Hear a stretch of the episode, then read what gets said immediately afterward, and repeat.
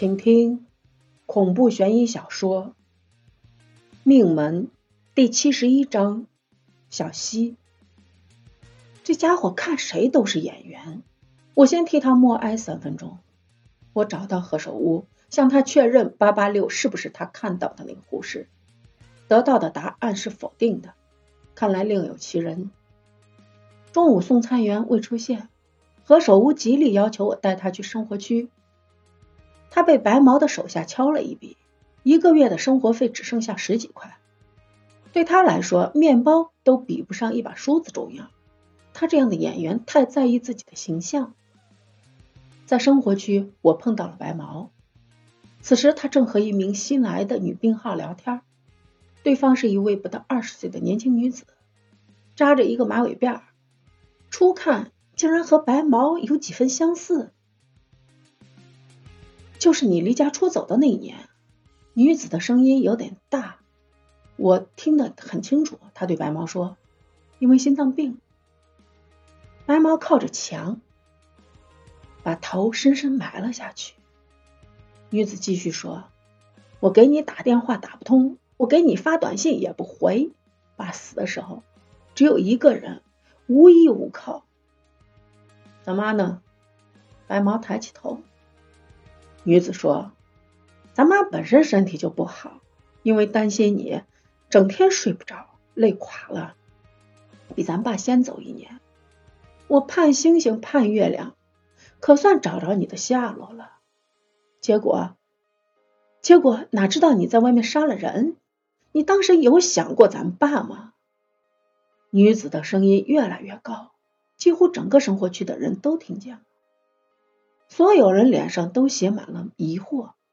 白毛是什么人？大家都知道，还没敢谁和他叫板呢。大小姐呢？先别吵，人少的时候咱们再说。跟白毛一起做事的强子这样劝他。我听明白了，新来的妹子居然是白毛亲妹妹。同时，我也替白毛担心，向来做事滴水不漏的他。怎样去面对妹妹的到来？在这个鬼医院，白猫说：“我对不起你们。”一句对不起能换来什么？妹子不知经受了什么，她对白毛怒气很大，吼了他一声，然后一拳砸在他胸口上，声音崩溃道：“咱爸妈死的时候最想见的人是你呀！”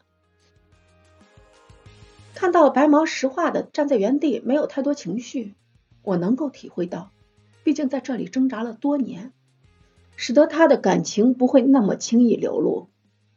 白毛看到我，然后拍拍妹子，又对身旁的强子说：“带小西回去，挑好的东西一起送到他房间，记在我账上。还有，拿根烟给我。”等女子走后，白毛找到了我，我们坐在生活区的台阶上。白毛面无表情的看着生活区走动的人，我提醒道：“生活区只开放二十分钟，有什么话想说就说吧。”他沉了口气：“我的计划全打乱了，我今天才见到他，该死，这群畜生把他也抓来了。”她是你妹妹？白毛点点头，我看到他咬着牙。腮边的肌肉鼓动着，可以预见他此时的愤怒。他抽了口烟，说：“我和他们斗争了很久，没想到还是棋差半招。早在几年前，我就不提身份和家庭，但他们还是查到了，像狗一样找到了。我要找到暗道入口，同时也需要手机电池。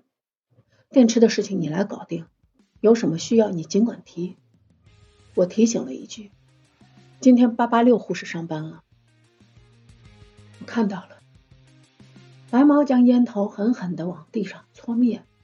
这就是我烦恼的地方。谁要是敢动他，我跟谁没完。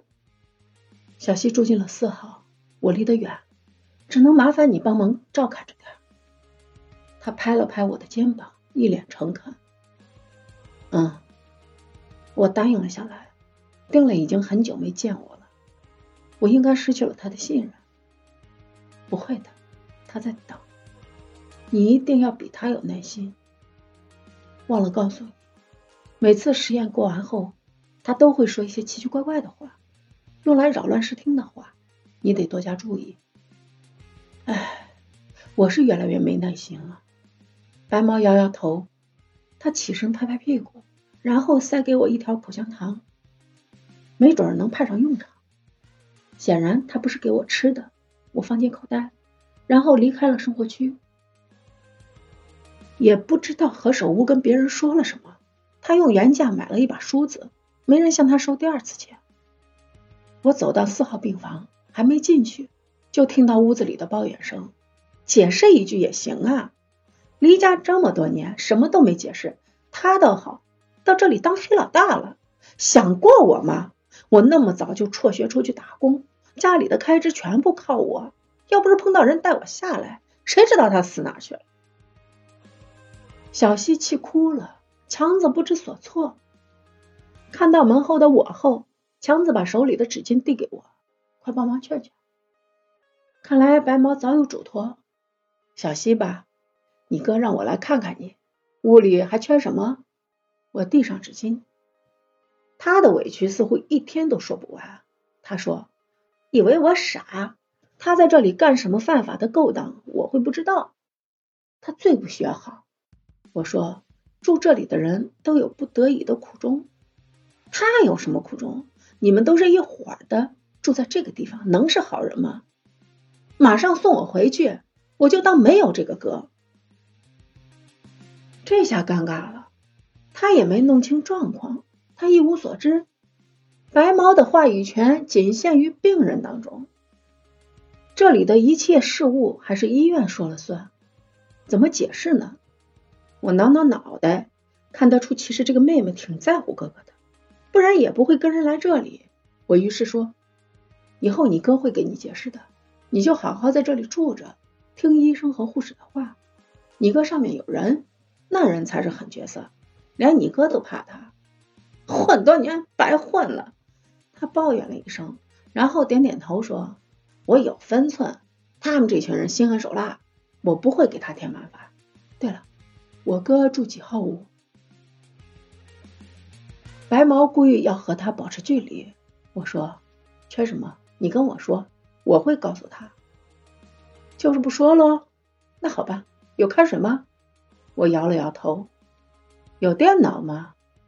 我摇了摇头。电视总有吧？他需要的东西这里都缺。正在此时，强子又折返回来，放下了一个 M P 三和一瓶可乐。也许在外面的人看来，这两样东西不算什么，但对这里的病人而言，这几乎是最珍贵的东西了好吧，这个也行。我最后对他说：“现在起哪儿也不要去，生活用品你哥都替你买好了，你好好在屋里待着。待会儿有送餐员过来，你饿的话就去拿饭，我会提前叫你一声。晚上护士过来查房，你照他的吩咐做就好。”千万不要多问什么，毕竟这里不是你哥一个人说了算。知道了。等等，我去哪里可以找你？我住你斜对面七号房间。谢谢你，小坏蛋哥哥。他对我的称呼简直了。对了，你是病人还是？他突然莫名其妙的问了这一句，我猛然回头，什么意思？没什么啦，我不能告诉你。